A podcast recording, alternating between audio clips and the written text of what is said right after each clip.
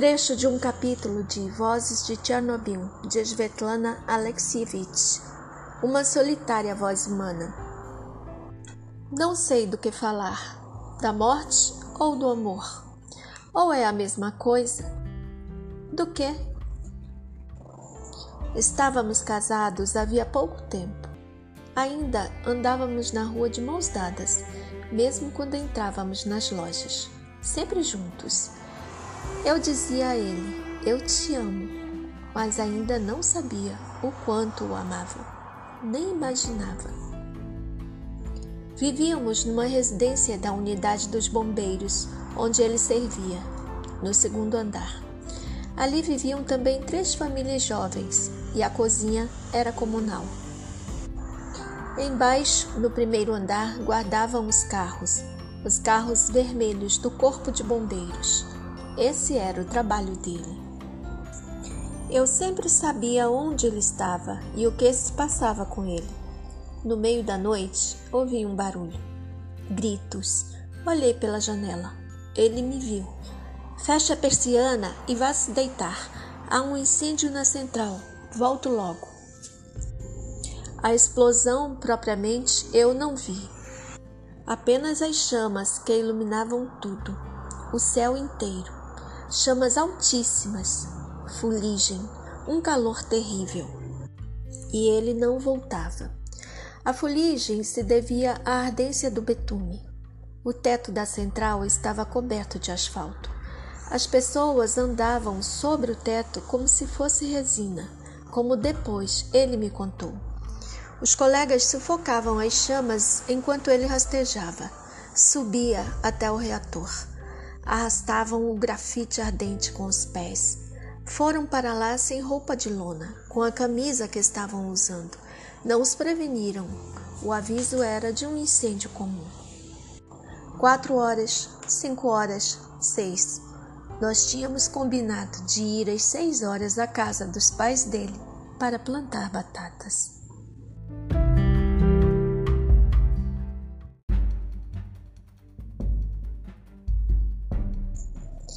Às vezes parece que escuto a voz dele, que está vivo.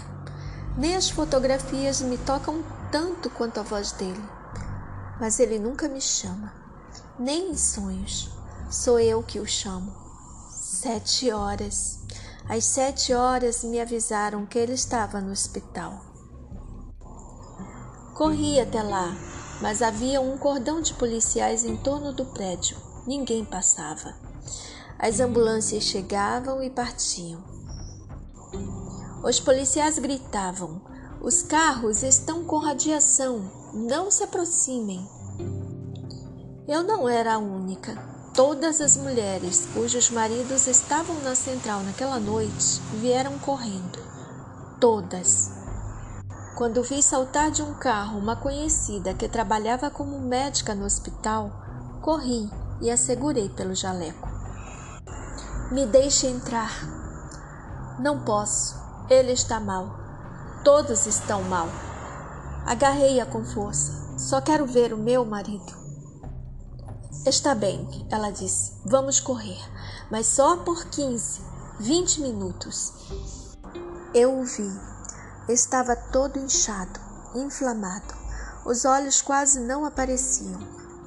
Ele precisa de leite, muito leite, ela me disse. Eles devem beber ao menos três litros. Mas ele não bebe leite. Agora vai ter de beber.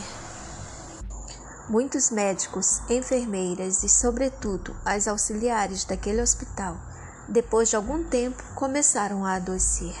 Mais tarde morreriam, mas na época ninguém sabia disso.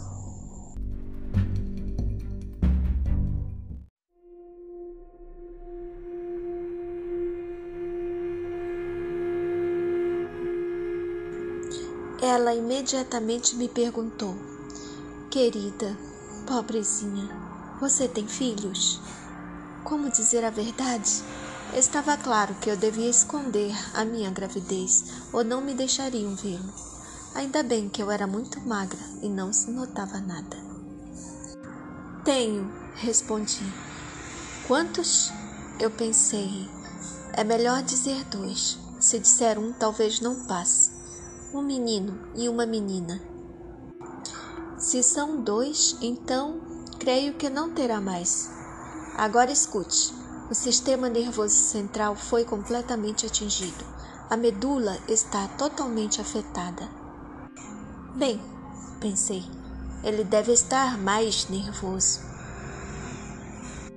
Mais uma coisa: se você chorar, eu a retiro de lá imediatamente. É proibido abraçar e beijar. Não se aproxime muito, você tem meia hora. Mas eu sabia que não iria embora dali, só iria com ele. Eu havia jurado a mim mesma.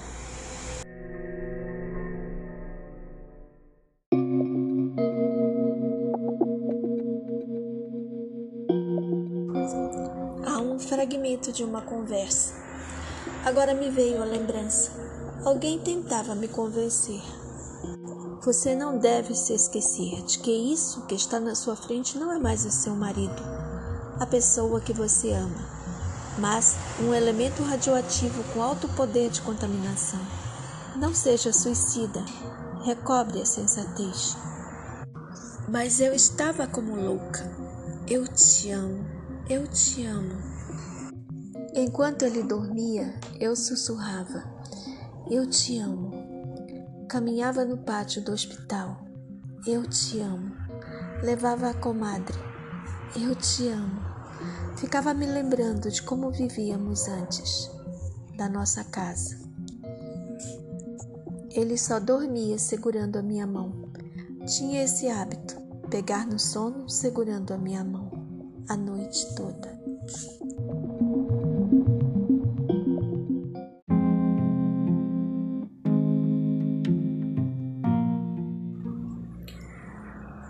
Pensamentos por Svetlana Alexievich. Como podemos preservar o nosso planeta, onde meninas supostamente deveriam estar dormindo nas suas camas e não estiradas mortas no chão com as tranças soltas? Devemos fazer algo para que a infância nunca mais seja chamada de infância de guerra.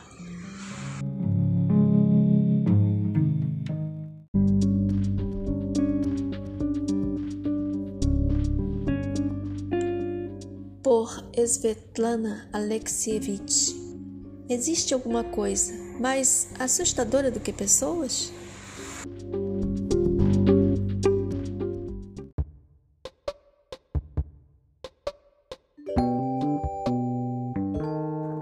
Svetlana Alexievich. Não gosto da palavra herói. Não há heróis na guerra. Assim que uma pessoa pega uma arma, ela não pode mais ser boa ela não vai conseguir.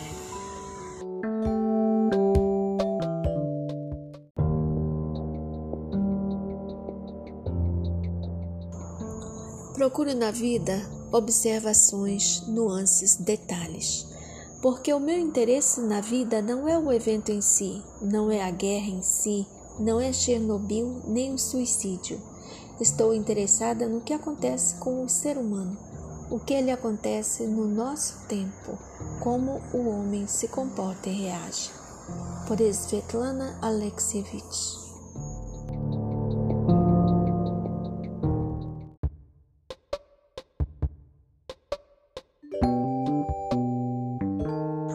A realidade sempre me atraiu como um imã, me torturando e hipnotizando, e eu queria capturá-la no papel. Então, imediatamente me apropriei deste gênero de vozes e confissões humanas reais, testemunhas, provas e documentos. É assim que eu vejo o mundo, como um coro de vozes individuais e uma colagem de detalhes diários. Desta forma, todo o meu potencial mental e emocional chega ao máximo. Assim, eu posso ser simultaneamente uma escritora, jornalista, socióloga, psicóloga e pregadora, Svetlana Alexievich.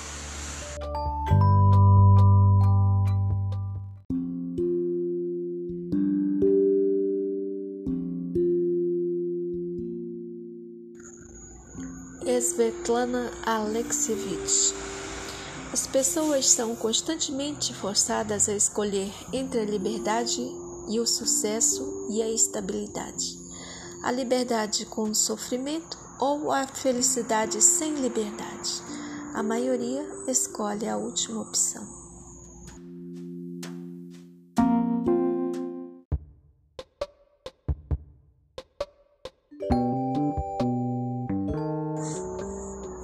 Por Svetlana Alexievich. A Bielorrússia é um verdadeiro museu do passado. E na Rússia, o que acontece? Os que estão no poder têm uma concepção de Rússia. Os que chamam a si próprios de patriotas têm outra. Há uma terceira Rússia para os comunistas e uma quarta para os liberais.